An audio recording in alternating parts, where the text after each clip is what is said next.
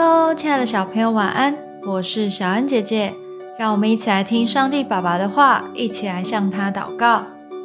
路加福音十七章二十到二十一节，法利赛人问：神的国几时来到？耶稣回答说：神的国来到，不是眼能所见的，人也不得说：看哪，在这里；看哪，在那里。因为神的国就在你们心里。当有人问亚洲在哪里，我们会指着世界地图说在这里。而法利赛人问耶稣的这个问题：“神的国在哪里？”可能就考倒许多人了，因为地图并没有画出神国的位置。神的国就是充满爱的国度。你的爱在哪里呢？每个微笑，每个举手之劳，每个轻声的关怀，都有爱包含在里头。